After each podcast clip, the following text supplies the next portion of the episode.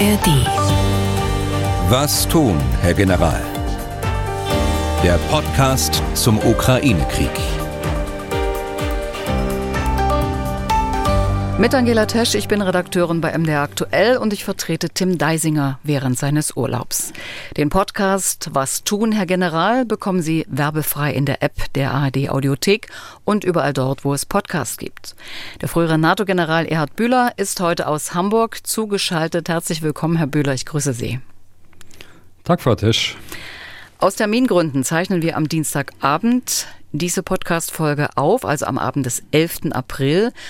Und das Stichwort Aufzeichnung will ich gleich nochmal äh, nehmen und zu Beginn auf die Frage eines sehr aufmerksamen Hörers eingehen. Der ist sich sicher, in der letzten Folge einen Schnitt gehört zu haben und einen Satz in über 50 Minuten, der ihm nicht ganz stimmig schien. Wird bei der Bearbeitung des Podcasts etwas rausgeschnitten? Das ist ja die Frage. Ja, das machen wir gelegentlich, aber nicht inhaltlich. Wir machen das zum Beispiel, wenn wir uns versprechen, wenn wir nochmal ansetzen, wenn wir mal den Faden verlieren oder wenn Herr Bühler ein Zitat sucht, um ganz genau wiederzugeben, was zum Beispiel der Regierungssprecher gesagt hat. Das war in der letzten Folge so. Die Abfolge der Gespräche bleibt, aber da wird nichts passend gemacht oder zensiert. Die Themen in dieser Podcast-Folge. Im Netz sollen geheime Pläne der USA und der NATO zur Unterstützung der ukrainischen Frühjahrsoffensive kursieren. Wer könnte dahinter stecken und wie wirkt sich das möglicherweise aus? Der Bundesverteidigungsminister scheint durchgreifen zu wollen in seinem Haus und auch beim Beschaffungsamt. Was plant er? Was ist vielleicht bitter nötig? Auch dazu gibt es einige Hörerfragen, die wir beantworten wollen. Beginnen wollen wir aber mit der aktuellen Lage in der Ukraine. Auch über die Osterfeiertage wurde gekämpft. In Saporischschja soll eine russische Bombe ein Wohnhaus getroffen haben. Zwei Menschen wurden getötet, darunter ein Kind. Aus Moskau gab es dazu keinen Kommentar. Man habe ein Tanklager zerstört in der Nähe von Saporischschja und Waffendepots bei Donetsk, so hieß es. Herr Bühler, da scheint es nicht sehr viel Bewegung gegeben zu haben in den letzten Tagen, oder? Nein, da hat es tatsächlich wenig Bewegung gegeben über die Ostertage, aber doch einige bemerkenswerte Ereignisse. Erstmal äh, die positive äh, Seite, ein Gefangenenaustausch erneut äh, zwischen Russland und Ukraine. 200 ähm, Gefangene sollen übergeben worden sein. Dieser Gefangenenaustausch zeigt, äh, dass die Gesprächskanäle jedenfalls auf dieser Ebene offen sind, äh, trifft auch zu für die Getreideausfuhren aus dem Schwarzen Meer oder über das Schwarze Meer. Aber ansonsten äh, gibt es ja keine Gesprächskanäle, von denen wir wissen. Äh, ansonsten das äh, Geschehen äh, über Ostern von Karfreitag bis Ostern, und darauf hatten Sie gerade angespielt, äh, mit äh, dem Beschuss auf Saporischschja, gab es Dutzende von Luftangriffen. Äh, Luftangriffe und auch den Einsatz von ungelenkten Kurzstreckenraketen aus Mehrfachraketenwerfer auf frontnahe Städte und Siedlungen, und zwar an jedem Tag seit Karfreitag bis heute. Das sind nicht äh, vergleichbare Raketenangriffe, wie wir sie schon erlebt haben, auf die zivile Infrastruktur, sondern das geht äh, gegen frontnahe Städte und äh, Siedlungen. Vielleicht zum Überblick. Ähm, die ähm, Ukraine verteidigt insgesamt weiter erfolgreich und äh, bereitet die Gegenoffensive vor. Das heißt, äh, sie bereitet drei Armeekorps, wie Sie sagen, zur Gegenoffensive vor. Das sind nach unserem Verständnis und nach unserer Kräfteeinteilung hier im Westen etwa Divisionsstärke. Russland im Gegenzug äh, baut äh, die vorhandenen Verteidigungsstellungen weiter aus, insbesondere im Norden und im Süden, aber wahrscheinlich auch in der Mitte, also irgendwo hinter Bachmut im, im Bereich von Donetsk also der Oblast Donetsk. Im Einzelnen, wenn wir es von Norden äh, nach Süden äh, nochmal durchgehen wollen, äh, im Bereich Luhansk, also die Brennpunkte Kremina und äh, Svatove, äh, dort nur einzelne Angriffe der russischen Landstreitkräfte. Ich würde das charakterisieren als bewaffnete Aufklärung äh, mit dem Zweck, äh, Kräfte, ukrainische Kräfte äh, festzustellen, deren Stärke festzustellen, möglicherweise auch Kräfte zu binden, dass sie nicht anderweitig eingesetzt werden kann. Insgesamt aber erfolglose Angriffe, die Verteidigung äh, dort im Norden hält. Anders sieht es aus im Bereich äh, Donetsk und hier im Schwerpunkt Bachmut. In Bachmut ist es so, dass Schritt für Schritt äh, die äh, Russen vorwärts kommen in der Stadt, also Haus für Haus, Straße für Straße. Dieses Hufeisen wird immer enger, hufeisenförmige äh, Verteidigungsstellung der, der Ukrainer in Bachmut selbst. Allerdings ist die Intensität zurückgegangen, berichten die Ukrainer, äh, weniger Artillerie. Es sind dort aber, und das hat sich bestätigt, äh, auch Luftlandetruppen der Russen mittlerweile eingesetzt, zusätzlich äh, zu den äh. Im Bereich Saporischia, Cherson, also weiter im Westen, da hatte ich schon angesprochen, die, den Ausbau der russischen Verteidigungsstellungen, aber ansonsten keine Gefechtstätigkeit, mit Ausnahme von Beschuss von frontnahen Städten, ist es dort ruhig geblieben. Vielleicht ein letzter Punkt jetzt nochmal zu Russland selbst. Äh, dort gab es doch äh, über Ostern eine bemerkenswerte Äußerung des Leiters des russischen Inlandgeheimdienstes, Alexander Botnikow, das ist also nicht irgendjemand in Russland, äh, der sagte, seit Februar sind 118 terroristische Verbrechen vereitelt worden. Er spielte da an auf ähm, Brandstiftung. Er spielte an auf den Anschlag äh, kürzlich äh, auf den Militärblocker in St. Petersburg und vergleichbare terroristische Verbrechen, die äh, da vereitelt worden sind. Das zeigt äh, doch deutlich, dass auch die, die Gefährdung in Russland selbst durch Partisanen oder äh, Leute im Widerstand, äh, den bewaffneten Widerstand, äh, doch zunimmt. Ist das belegbar, dass es von ukrainischer Seite ausgeht oder im Sinne der Ukraine? Nein, das ist nicht belegbar, aber ich denke, dass äh, gerade die, die Gruppen, äh, die Eisenbahnanlagen äh, zum Ziel hatten, die äh, Sprengstoffanschläge auf Eisenbahnen gemacht haben, seit Beginn des Krieges, auch weit im Osten von Russland, dass die autonom agieren und äh, dass es da auf jeden Fall keine Führungsverbindungen gibt, äh, dass sie im Interesse der Ukraine arbeiten, ja, das mag sein. Hm. In Deutschland hat es über Ostern Friedenskundgebungen gegeben, die gibt es jedes Jahr. In diesem Jahr äh, auch äh, ging es darum, auf den Plakaten und bei den Demonstrationen die Waffen niederzulegen, keine Waffen mehr zu schicken in die Ukraine. Ja, man hatte vielleicht gedacht, dass dieser wichtige christliche Feiertag, äh, auch die christlich-orthodoxen feiern ja Ostern, wenn auch etwas später, aber sie hatten den Palmsonntag am vergangenen Sonntag, dass man da vielleicht die Kampfhandlungen einstellt? Oder, Herr Bühler, ist das so eine romantische Vorstellung, äh, die ich zum Beispiel aus den Erzählungen über den Ersten Weltkrieg habe, zum Beispiel den Weihnachtsfrieden von 1914? Mhm. Also äh, bereits im letzten Jahr an Ostern hat die Ukraine den Vorschlag gemacht, äh, über die Ostertage die Waffen ruhen zu lassen. Russland hatte das abgelehnt. Sie waren ja damals äh, noch im Vormarsch und von daher hatten sie überhaupt kein Interesse daran, dass so eine Waffenruhe stattfindet. Weihnachten 2022 äh, war es dann andersrum. Da kam der russische Vorschlag äh, für eine Waffenruhe, der allerdings auf russischer Seite äh, nicht überall eingehalten worden ist. Äh, die russische Armee ist ja nicht der einzige Akteur dort auf russischer Seite, sondern es gibt ja, wie wir wissen, äh, eine ganze Reihe von, von paramilitärischen Verbänden, Söldnertruppen wie, wie Wagner. Und so kam es, dass der Waffenstillstand nicht eingehalten worden ist. Und ähm, ich schließe nicht aus, dass äh, 2023 jetzt Ostern, äh, kommendes Wochenende, also die orthodoxen äh, Osterfeiertage, dass dort wieder ein Vorschlag kommt, äh, aber diesmal von den Russen. Denn äh, in dieser äh, Phase, gerade jetzt, ist Zeitgewinn eigentlich für sie positiv. Großes Thema nicht erst in dieser Woche, aber besonders auch wieder über Ostern. Unbekannte sollen über 100 US-Geheimdienstdokumente veröffentlicht haben, unter anderem Informationen zum Ukraine-Krieg. Es ist nicht klar, wer da was veröffentlicht hat. Von einem Albtraum immerhin spricht der amerikanische Geheimdienst. Wissen Sie eigentlich mehr über die Inhalte? Ja, ich weiß nicht mehr, als man äh, den amerikanischen Medien, die aber sehr gut informiert scheinen, entnehmen kann. Und ich habe die, äh, die Unterlagen, soweit es möglich war, über Twitter äh, eingesehen. Äh, die Veröffentlichung war am grünen Donnerstag. Äh, die kam durch die äh, New York Times. Ähm, mehrere Dutzend geheimer Dokumente äh, wurden im Internet gefunden, bei Telegram und bei Twitter.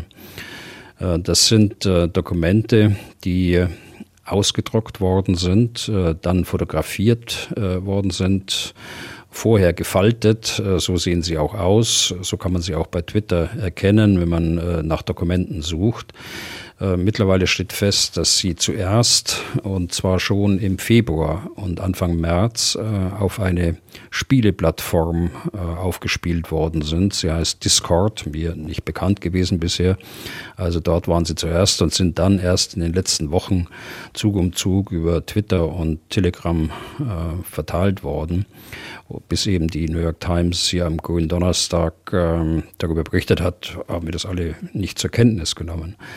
Also die, die Unterlagen, die ich gesehen habe, aber ich habe nicht alle äh, 50 oder so, äh, die es äh, angeblich gibt, äh, gesehen, aber eine ganze Reihe von ihnen, die sehen schon authentisch aus. Die sehen so aus äh, wie Amerikaner, aber auch andere äh, in anderen Ländern Briefings vorbereiten, Lagevorträge vorbereiten für ihre Führung. Und in dem Fall war es wohl der oberste äh, Führungsstab, äh, die Vereinigten Generalstabschefs, die dort zusammengesessen sind. Also das der Generalstabschef äh, der Amerikaner Mark Milley mit dem Chef der Luftwaffe, des Heeres, der Marine, der Marines und was sie noch alles haben.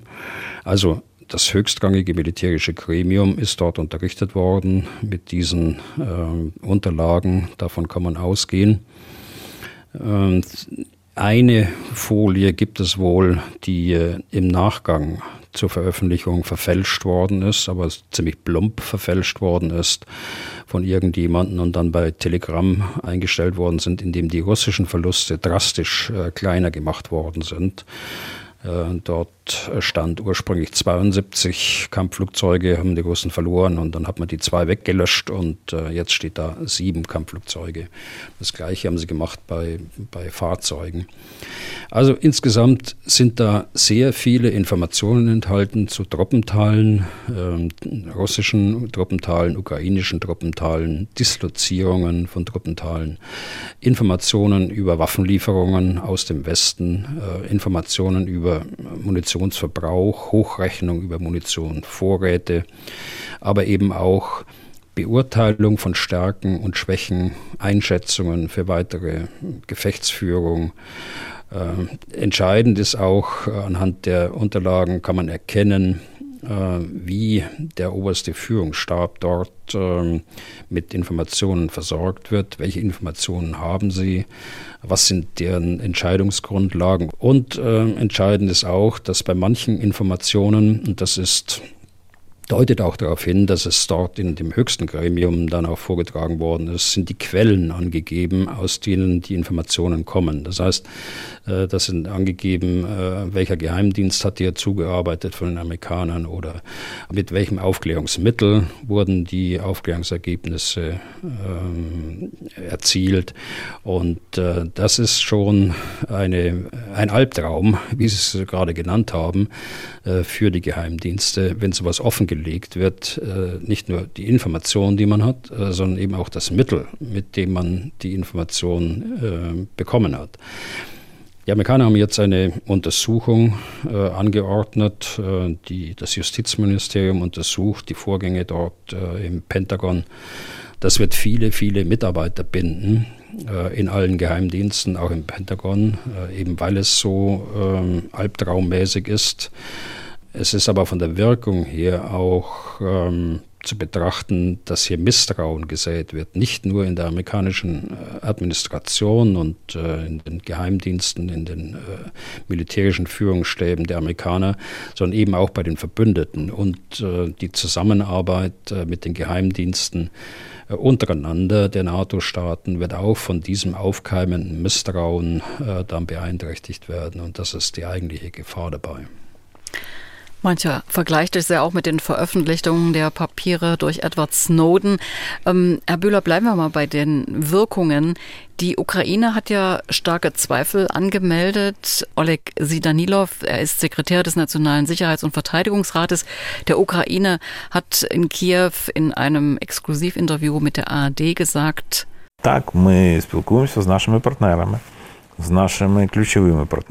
Ja, wir sprechen mit unseren wichtigsten Partnern, mit den Amerikanern, den Briten, den Deutschen, den Polen und verschiedenen anderen Ländern. Aber wenn es um militärische Pläne geht, die Daten bestimmter Operationen, die Anzahl der beteiligten Personen, dann sind diese Informationen völlig geheim. Кількісний склад, хто в цьому має приймати участь. Ця інформація є абсолютно закритою. Tja, Sidanilov spielt das deutlich runter. Muss man das von einem Mann in seiner Position erwarten? Ja, ich, äh, teilweise schon, denke ich, aber ich glaube, er spielt das gar nicht so sehr runter, denn äh, in der Tat haben die Ukrainer ja über den Kern der, der militärischen, ihrer militärischen Pläne bisher äh, offenbar kaum Auskunft gegeben. Da haben sich ja auch die Amerikaner äh, beklagt darüber, öffentlich auch beklagt, dass sie nicht genügend Informationen bekommen von den Ukrainern. Das ist auch plausibel. Sie sprechen ja selbst nur von einem ganz kleinen Kreis von äh, fünf Personen, die überhaupt wissen, wie die Großoffensive angesetzt äh, werden soll. Also insofern würden Sie sagen, muss die ukrainische Armee ihre Pläne zum Beispiel für die Frühjahrsoffensive gar nicht ändern? Oder wie hätten Sie sich verhalten in einer solchen Situation, Herr Bühler? Also das kann ich ähm, seriös nicht beantworten, Frau Tesch, weil ich nicht alle Unterlagen kenne.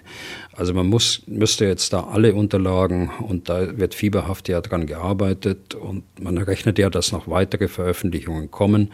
Man müsste alle Unterlagen äh, insgesamt betrachten und äh, den Zeitpunkt feststellen, äh, an dem die Informationen erhoben worden sind, äh, an dem die einzelnen äh, Folien, Unterlagen gezeigt worden sind in den Briefings. Das wissen wir alles nicht. Und äh, dann könnte man zu solchen Schlussfolgerungen kommen und kommt ganz sicher zu solchen Schlussfolgerungen, wenn äh, das Gesamtergebnis dort den zuständigen Leuten vorliegt im Rahmen der Untersuchung, die ganz sicher auch in Kiew angewandt wird. Russland und die Ukraine schieben sich gegenseitig die Schuld zu. Experten, einige Experten sagen, das könnte eine Desinformationskampagne der Russen sein. Das beschäftigt auch unsere Hörer. Markus Kostka und Rudolf Pfaffenzeller fragen sich, ob da absichtlich was durchgestochen oder inszeniert wurde, um die Russen zu täuschen. Von Ihnen, Herr Bühler, wollen Sie wissen, was halten Sie für wahrscheinlich? Also Desinformationskampagnen äh, sind ja durchaus äh, in diesem Krieg bereits aufgetreten. Äh, das kann auch ähm, so sein, dass das die eine oder andere Unterlage im Nachgang so verändert worden ist, wie ich es gerade eben äh, zitiert habe. Ähm, Richtig ist auch, äh, dass dort was durchgestochen worden ist. Das ist nicht bewusst gemacht worden. Dazu ist äh, der Schaden, den die Amerikaner ja selbst äh, als solchen bezeichnen, äh, zu groß. Äh, das ist nicht bewusst dann durchgestochen worden, sondern das ist einer gewesen oder eine kleine Gruppe, äh, die das inszeniert hat. Ob äh, da im Hintergrund steht, die Russen zu täuschen oder welche Motive auch immer da dahinter stehen, das wissen wir noch nicht. Also deshalb halte ich äh, so ein Motiv, äh, wie es Herr Koska und äh, Herr Pfaffenzeller dort vermutet haben, für unwahrscheinlich. Mhm. Herr Koska will in dem Zusammenhang noch wissen, ob es in der Vergangenheit solche strategischen Täuschungsversuche gegeben hat in diesem Krieg. Ja, in diesem Krieg, also der größte Täuschungsversuch ging ja von Russland aus, zwei Tage vor dem Kriegsbeginn als äh, Putin gesagt hat, so die Manöver sind beendet, äh, unsere Truppen äh, ziehen sich jetzt zurück.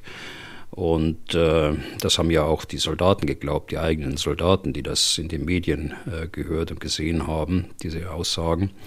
Äh, in Wahrheit hat er am 24. Die, 24. Februar die Ukraine angegriffen.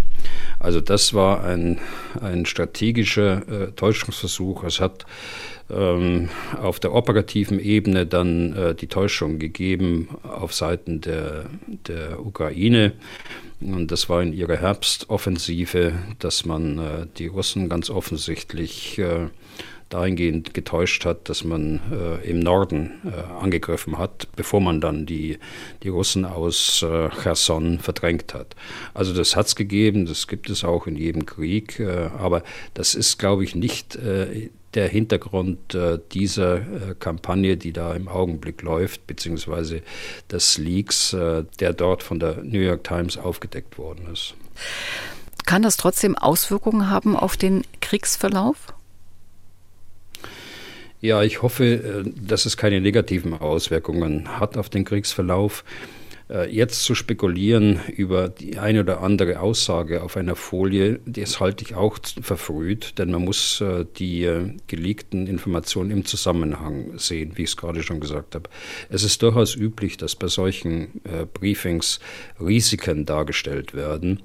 Äh, Risiken, die zwar unwahrscheinlich sind, aber eben die größtmögliche äh, Gefahr darstellen äh, für den verbündeten, unterstützten Staat und seine Streitkräfte, nämlich die, die Ukraine. Deshalb kann ich nicht sagen, entspricht dieser Munitionsvorrat den tatsächlichen äh, Beständen, die sie jetzt noch haben, oder ist das eine Schätzung oder ist das äh, eben der, der Worst Case, der schlimmste Fall, äh, der eintreten kann. All das kann man nicht beantworten, wenn man nur einige wenige von diesen ähm, Folien und Vorlagen sieht, sondern muss man den Gesamtüberblick haben. Hm. Wie stark wird denn die Ukraine, auch wenn Sie sagen, da ist nur ein ganz kleiner Kreis über wichtige Dinge informiert, aber wie stark ist denn da die Unterstützung bei der Verteidigungs-, bei der Strategieplanung vom Westen und wahrscheinlich auch von den USA? In den Medien wird ja zum Teil gemutmaßt, ähm, dieser Krieg wird im Pentagon geplant. Nein, das ist ganz sicher nicht so. Es wird ja auch gemutmaßt, äh, dass äh, die USA und die NATO an der Zielplanung äh, mitwirken. Auch das ist nicht so. Das ist völlig ausgeschlossen und das sage ich schon ganz überlegt so. Man muss sich das auch so vorstellen, die, die Regierungen aller NATO-Staaten haben ein Ziel, nämlich dass die NATO nicht in den Krieg hineingezogen wird. Und die Militärs äh, so sind wir es gewohnt, setzen das in, in Regeln um, wie die, die Streitkräfte agieren dürfen und agieren sollen. Und äh, da ist völlig ausgeschlossen, dass äh, irgendjemand dort äh, Zielplanungen oder Zielkoordinaten den Ukrainern gibt und äh, dadurch äh, die Situation eintritt, dass äh, die NATO die Ziele vorgibt und die Ukraine es praktisch nur ausführt. Also das äh, halte ich für vollkommen ausgeschlossen. Was schon stattfindet, und das ist legitim, das ist die Ausbildung der, der Ukrainer in unterschiedlichster Art und Weise. Also wir kennen ja die Ausbildung der Panzerbesatzungen, der Kräfte der Luftverteidigung und so weiter. Und so mhm. gibt es ganz sicher auch äh, Ausbildungsvorhaben des äh, Generalstabs, des äh, ukrainischen Generalstabs, wie es auch Ausbildungsvorhaben für Brigadestäbe gibt, auch bei uns in Deutschland. Das gibt es und da werden Szenare im Rahmen dieser Ausbildung und dieser Planübungen durchgespielt, auch Beratung, was man besser machen kann, was man nicht besser machen kann. Aber Nochmal, was wir vorhin auch gesagt haben, äh, die Ukrainer achten so stark darauf, dass ihre wahren, scharfen äh, Operationspläne nicht in falsche Hände äh, kommen, auch nicht in die Hände von NATO-Stäben. Und das sind fiktive Szenarien, die allerdings äh, schon sowieso nahe am Gelände sind, äh, nahe am, am Angreifer sind, äh, möglichst den Angreifer auch im Blick haben mit, mit all seinen Fähigkeiten, aber niemals so, dass scharfe Pläne dann im Grunde genommen geübt werden im, äh, im Westen und äh, man dort Ratschläge gibt, was man äh, tun und lassen sollte. Das halte ich für völlig ausgeschlossen. Herr Bühler, eine Frage habe ich noch zu diesem Komplex, äh, betrifft das Misstrauen, was Sie schon angesprochen haben, was möglicherweise zwischen den Geheimdiensten der NATO-Staaten entstehen könnte durch eine solche Veröffentlichung. Was ist da zu erwarten, dass wieder jeder nur seins macht und der Austausch erstmal eingestellt wird? Nein, das, äh, das darf nicht kommen. Der, der Austausch darf nicht eingestellt werden, denn äh, die Zeiten sind vorbei, dass man Intelligence, äh, so nennt man also die Produkte, die von, von Geheimdiensten in militärischer Hinsicht erarbeitet werden, wir müssen und sind darauf angewiesen, dass die Produkte auch geteilt werden unter den, den Militärs und den Geheimdiensten. Warum? Weil wir nicht alle eine hundertprozentige Abdeckung haben im Aufklärungsbereich, sondern weil wir alle Schwerpunkte haben und bestimmte ähm, Aufklärungsinteressen auch haben. Und deshalb äh, muss man äh, die Informationen äh, austauschen können. Und wenn eine Situation einträte, wie Sie es gerade geschildert haben, dass jetzt eine Brandmauer gezogen wird, ähm, dann könnte das nicht mehr stattfinden.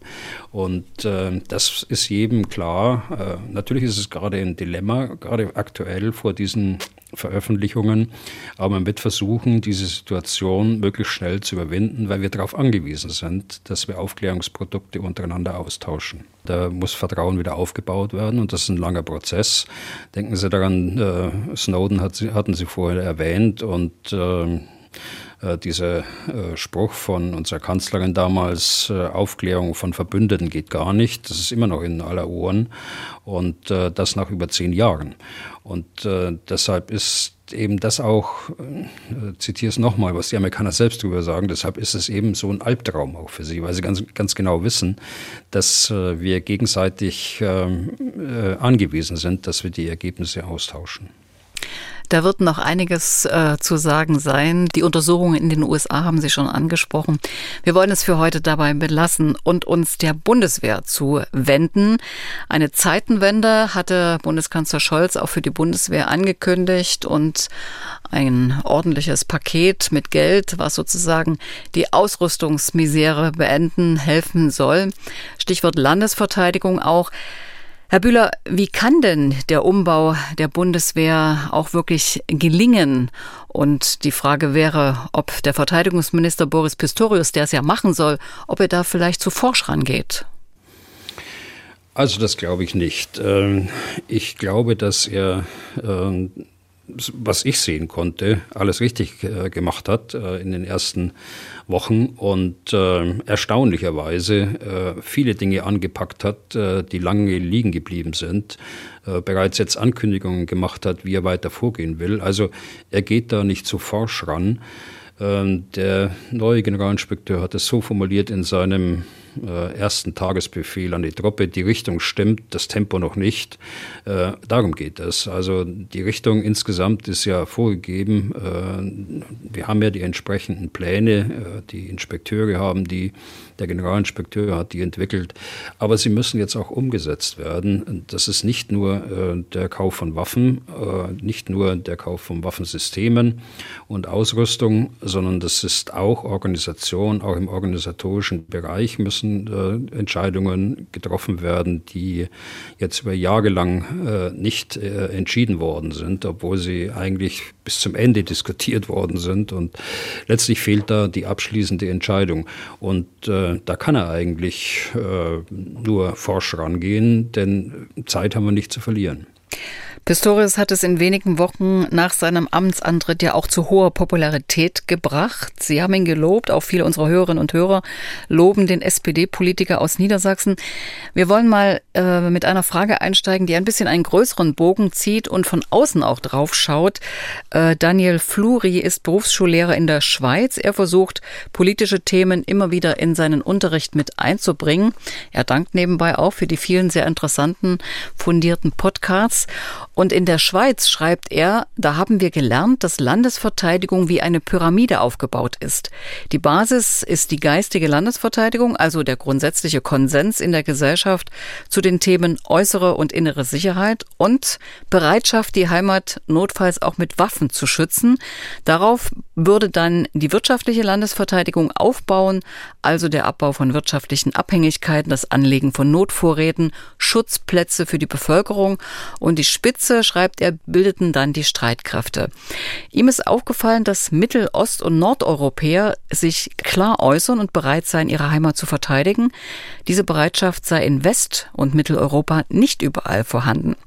Er fragt Sie, Herr Böhler, stimmt diese Wahrnehmung überhaupt und falls ja, woran liegt das? Also ich glaube, das stimmt. Ähm, die Pyramide, die Sie da gezeichnet haben äh, in der Schweiz, die ähm, ist, das ist eigentlich auffällig, in vielen neutralen oder vormals neutralen äh, Staaten auch so vorhanden. Sie sprachen von Nordeuropa, also Finnland beispielsweise ganz sicher. Auch Norwegen äh, hat so ein Konzept, äh, auch die baltischen Staaten haben so ein Konzept. Ähm, wir haben auch so eine Pyramide, äh, allerdings ist die etwas äh, brüchig äh, geworden, glaube ich. Äh, wir haben in der Tat äh, nicht äh, den grundsätzlichen Konsens in der Gesellschaft oder hatten ihn bisher bis Kriegsbeginn nicht. Seither hat sich einiges geändert. Wir haben leider nicht mehr den Mittelbau, nämlich die Gesamtverteidigung, so nennen wir das bei uns in Deutschland, eben das, was Sie ansprechen, Anlegen von Notvorräten, Schutzpläne und, und, und. Ähm, hier gibt es jede Menge zu tun und die Spitze bilden die Streitkräfte. Hier haben wir ein ein Modernisierungsprogramm und ein, äh, ein Fähigkeitsprofil. Also wir wissen eigentlich ziemlich genau, was wir äh, wollen. Wir wissen ziemlich genau, äh, wie die NATO-Vorgaben auch sind. Aber da ist eben äh, in den letzten Jahren einiges auch verschleppt worden, äh, indem man das 2-Prozent-Ziel nicht akzeptiert hat im Jahr 2017, was uns einfach äh, zurückgeworfen hat. Wir könnten da schon längst weiter sein. Also stimmt die Wahrnehmung dass die Bereitschaft in Westen, Mitteleuropa nicht überall vorhanden ist. Ja, ich glaube, äh, das stimmt. Das liegt, das kann man jetzt äh, weiter zurückgehen bis in den Zweiten Weltkrieg, das will ich mal nicht tun, aber das liegt einfach daran, dass die Bedrohungswahrnehmung abnimmt in der NATO äh, von Ost nach West. Äh, und das natürlich, weil nach dem äh, Kalten Krieg, als äh, die Grenze noch durch, durch das heutige äh, Deutschland ging, die innerdeutsche Grenze, äh, die Bedrohung einfach insgesamt für den östlichen Teil und für den westlichen Teil niedriger geworden ist, aber eben seit 2008 und äh, folgende Jahre für den östlichen Teil angestiegen ist. Und äh, der westliche Teil hat ähm, äh, mit Mehrheit jedenfalls nicht auf die Stimmen gehört, äh, die in Osteuropa äh, dort immer auf den Punkt aufmerksam gemacht haben, auch aufgrund ihrer Geschichte und ihrer Erfahrung mit der Sowjetunion und mit Russland ja, wie kann man äh, diese, dieses geistige Fundament positiv beeinflussen? Ja, durch Informationen, die wir versuchen hier äh, zu bringen und andere auch. Ich glaube, dass wir uns insgesamt in der Gesellschaft viel mehr mit äh, der Landesverteidigung befassen, als das vor Kriegsbeginn der Fall war. Äh, wir können auch vieles selbst als Bürger machen. Äh, wir können unsere Abgeordneten äh, fragen dazu. Wir können unsere Abgeordneten in Wahlveranstaltungen befragen zur äußeren Sicherheit, auch zur inneren Sicherheit damit nicht eine Situation eintritt, wie in den letzten Bundestagswahlen, als Sicherheitspolitik überhaupt keine Rolle gespielt hat in der öffentlichen Debatte. Also hier kann man schon einiges tun. Ich bin auch sehr zuversichtlich, dass die Stimmung äh, eher zu einer äh, wehrhaften Demokratie geht und all dem, was man dafür tun muss, ähm, als es vorher äh, vor Kriegsbeginn der Fall war. Unser Podcast-Hörer Jörg Handrock findet, jetzt müsse endlich mal Klartext geredet werden. Ein so radikaler personeller Umbau durch den Minister deute auf gewaltige Missstände auf höchster Führungsebene hin, schreibt er uns und fragt, was weiß Herr Bühler über diesen Umbau und wie steht er als Kenner der Bundeswehrstrukturen dazu? Mhm. Also ich würde jetzt äh, dieser These nicht zustimmen wollen, Herr Androck, äh, dass es gewaltige Missstände auf höchster Führungsebene gibt. Und ähm, äh, das hat auch nichts damit zu tun, dass der, der Minister jetzt erste personelle Entscheidungen getroffen hat und äh, andere äh, Leute um sich haben will.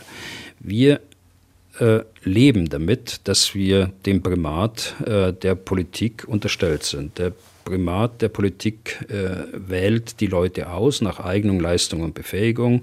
Äh, das heißt, jeder von den Führungskräften, ob militärisch oder äh, zivil, äh, ab einer Ebene äh, von Brigadegeneral aufwärts oder vergleichbar zivil, ist von ja, eigentlich muss ich sagen, die letzten zehn Jahre immer von einer Ministerin entschieden worden. Das heißt, da hat sich keiner beworben dafür, sondern ist aufgrund äh, der, seiner bisherigen Leistungen, die über Jahrzehnte äh, gezeigt worden sind und seiner prognostizierten äh, Befähigung und Eignung für die Zukunft für diesen Posten politisch entschieden worden.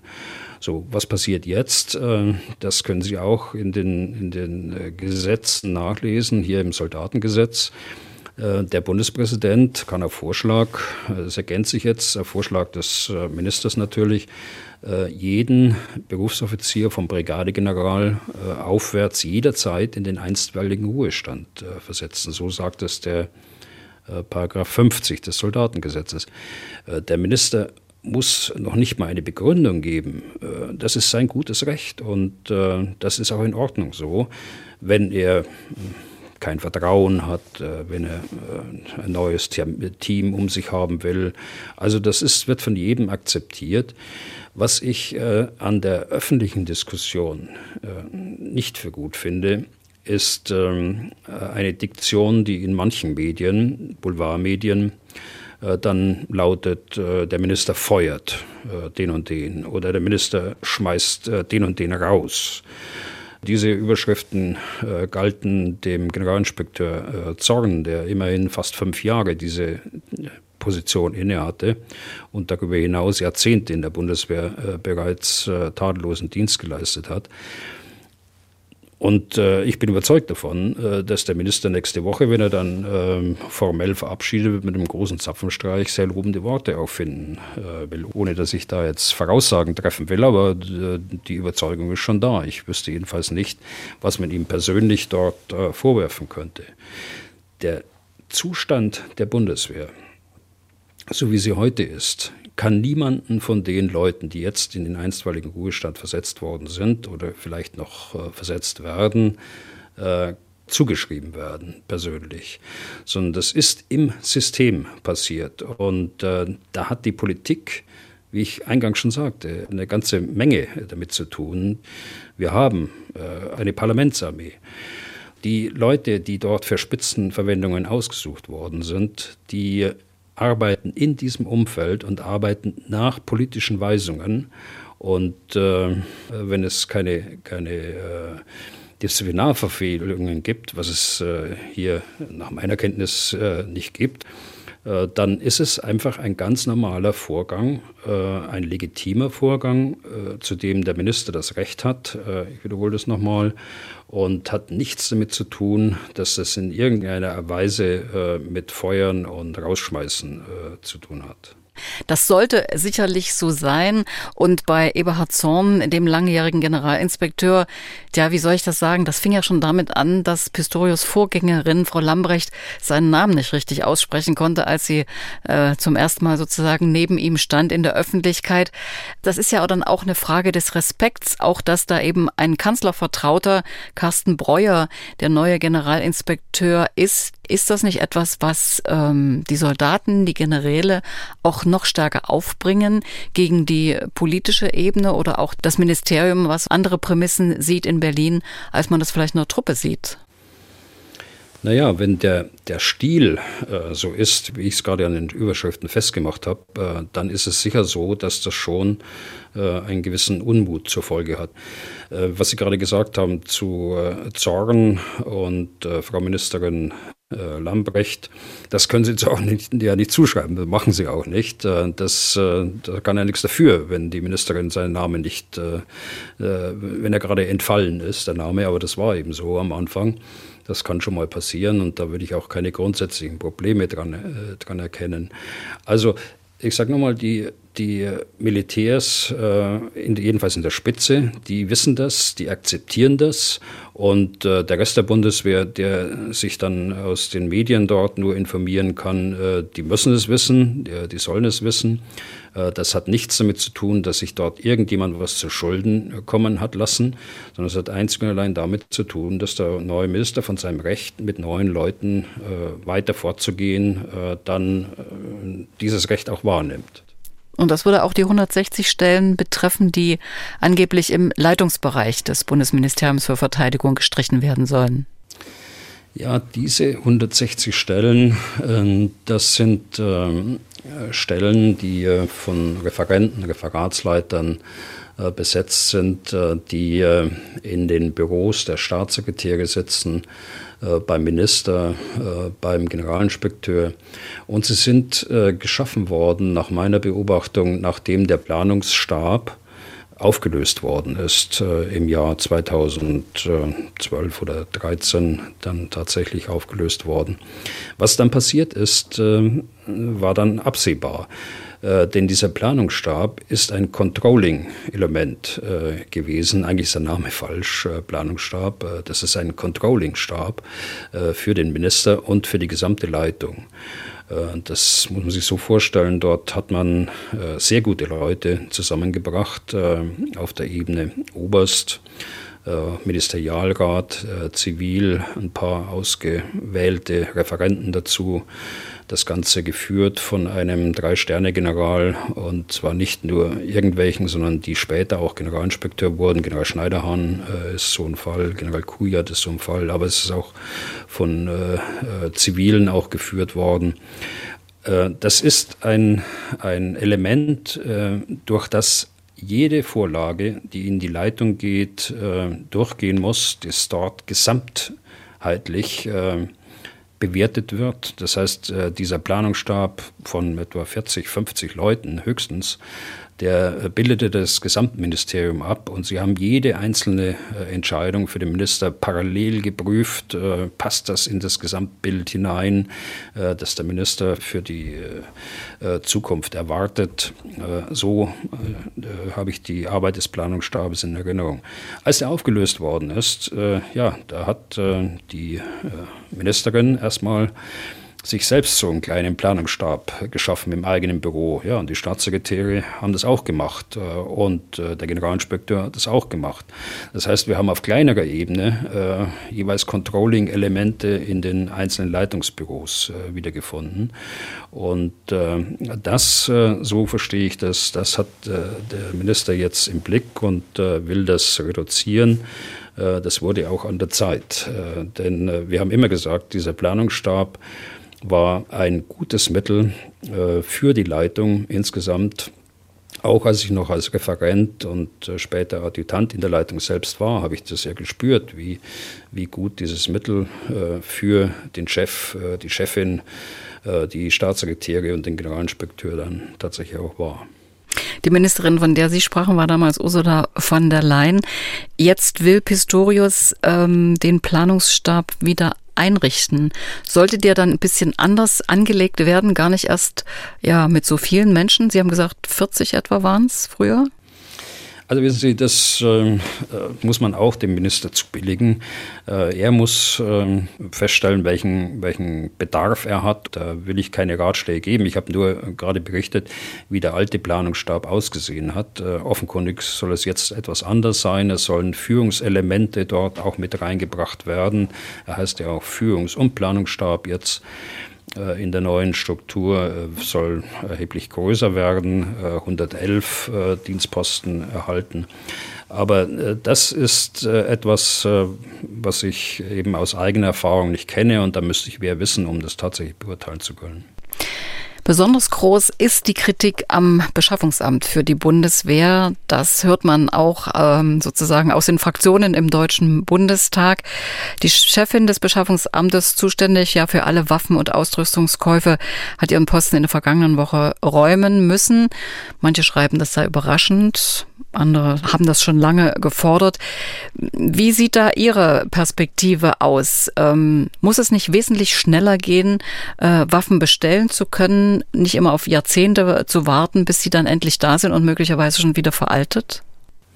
Ja, ist keine Frage. Ich schließe mich diesem, diesem Satz von General Breuer auch an, was ich vorhin sagte. Die Richtung stimmt, nur am Tempo muss noch gearbeitet werden. Und das trifft insbesondere auch äh, für die äh, Beschaffung äh, von Waffensystemen und anderer Ausrüstung zu. Äh, nur muss man da auch äh, die Realitäten im Blick haben. Äh, bestimmte Dinge brauchen eben seine Zeit und so ein Beschaffungsamt ist an viele Vorschriften auch gebunden, auch an Gesetzesverpflichtungen. Da wird im Übrigen dran gearbeitet im Augenblick, um dort diese Verpflichtungen zu reduzieren. Allerdings ein großer Wurf, äh, der ja geplant war in den Jahren 2015, äh, 2016 und auch äh, intensiv diskutiert worden, ist nämlich eine Agenturlösung, eine GmbH, eine bundeseigene GmbH, wie wir es in anderen Bereichen auch sehen, aufzubauen mit schlankeren Strukturen und auch Entfrachtung des gesamten Aufgabenpakets, zum Beispiel über die Frage der, der Nutzung, also die Ersatzteile Bereitstellung während der Nutzungsphase äh, die Materialerhaltung während der Nutzungsphase und, äh, und so weiter, das wieder zu delegieren an die Teilstreitkräfte und sich zu konzentrieren auf die, auf die Beschaffung selbst. Auch dieser Vorschlag liegt seit lange auf dem Tisch. Also das war geplant, das ist leider ähm, damals äh, hat sich das nicht verwirklichen lassen. Das war auch mit ein Grund nach meiner Einschätzung, dass die damalige Staatssekretärin Suda dann äh, etwas genervt, äh, dann auch die Bundeswehr. Aber schweren Herzens auch, das weiß ich, weil ich äh, äh, ja mit ihr zusammengearbeitet habe oder für sie auch gearbeitet habe in meinem aus meinem Bereich heraus. Das weiß ich. Äh, und das hat sich einfach nicht realisieren lassen. Und auch das ist eine politische Frage gewesen, ähm, die man damals hätte anpacken können, anpacken müssen. Äh, dann müsste man heute nicht klagen darüber, dass alles so langsam geht. Jetzt äh, so eine Lösung zu machen, jetzt ist es zu spät, denn es vergeht immer eine Zeit lang, bis sich dann eine solche Umstrukturierung auswirkt. Jetzt kann ich nur sagen, jetzt muss man durch, jetzt muss man Notlösungen machen. Jetzt muss man pragmatische Lösungen machen, die schnell gehen, die das einigermaßen erleichtern. Aber diesen großen Wurf, äh, den kann man jetzt im Augenblick in dieser äh, Situation nicht realisieren. Jedenfalls ist das meine Auffassung. In Berlin heißt es ja schon viele Jahrzehnte, der Posten des Bundesverteidigungsministers, das ist ein Schleudersitz. Also auch Pistorius ist in diesem Dilemma, da etwas vorweisen zu müssen. Es gibt ja einige der Verteidigungsminister neben Pistorius, seine Vorgänger Peter Struck zum Beispiel, Theodor zu Guttenberg, die sich sehr viel Respekt in der Truppe verschafft haben.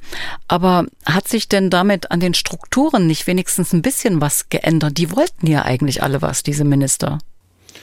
Naja, die haben ja auch einiges getan. Ähm, denn äh, unter äh, dem Minister Strock und dem Minister äh, zu Gutenberg da hat sich ja vieles in der Bundeswehr verändert. Äh, nicht alles hat sich hinterher als richtig herausgestellt. Jetzt äh, kommt die, die Frage wieder zu äh, Minister Gutenberg, was die, die Dinge angeht, die dann sein Nachfolger ähm, de Maizière, Minister de Maizière umsetzen musste, also sprich die Neuausrichtung der Bundeswehr damals mit dem damaligen Kenntnisstand, äh, will es gar niemanden äh, persönlich auch vorwerfen, aber da haben wir sicher äh, einen Schritt äh, zu weit weg von der Landes- und Bündnisverteidigung gemacht und ähm, äh, haben auf andere Stimmen nicht gehört, äh, die eben gesagt haben, nein, wir, wir sollten die Luftverteidigung nicht abschaffen, wir sollten die Geparden nicht abgeben. Beispielsweise an den Strukturen des Ministeriums hat sich äh, deutlich was verändert seither, auch schon unter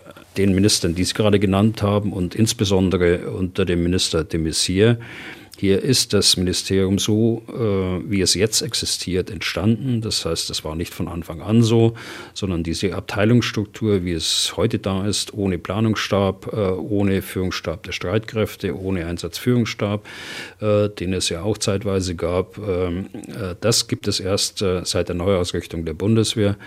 Insofern hat sich da schon einiges verändert. Es hat sich dann unter äh, Ministerin von der Leyen die Zahl der Mitarbeiter und Mitarbeiterinnen erhöht. Das war insbesondere durch die äh, äh, vielen Aufgaben, die neu dazugekommen sind.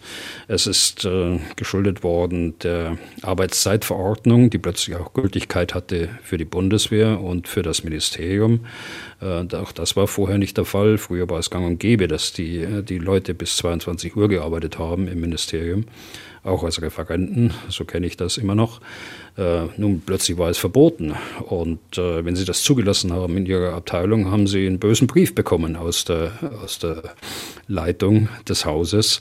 Also es hat sich äh, deutlich äh, etwas verändert, aber es äh, ist in das glaube ich, in die Organisationshoheit des Ministers auch gestellt.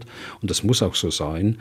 Das Ministerium um ihn herum, um den Leitungsbereich so zuzuschneiden, dass er äh, damit seine Arbeit äh, äh, verrichten kann und insbesondere auch seine weiteren Leitungsmitglieder, die Staatssekretäre, die parlamentarischen Staatssekretäre, den Generalinspekteur dort äh, mit äh, Informationen versorgen kann und so dass das Gesamtspiel dort in der Leitung auch funktioniert. Das soll es für heute gewesen sein. Was tun, Herr General, gibt es in dieser Woche noch einmal, voraussichtlich am Freitag. Den Podcast finden Sie auf mdr.de, in der ARD Audiothek und überall dort, wo es Podcasts gibt. Herr Bühler, ich danke Ihnen recht herzlich. Ja, gerne, Frau Tesch. Dann bis Freitag. Was tun, Herr General? Der Podcast zum Ukraine-Krieg.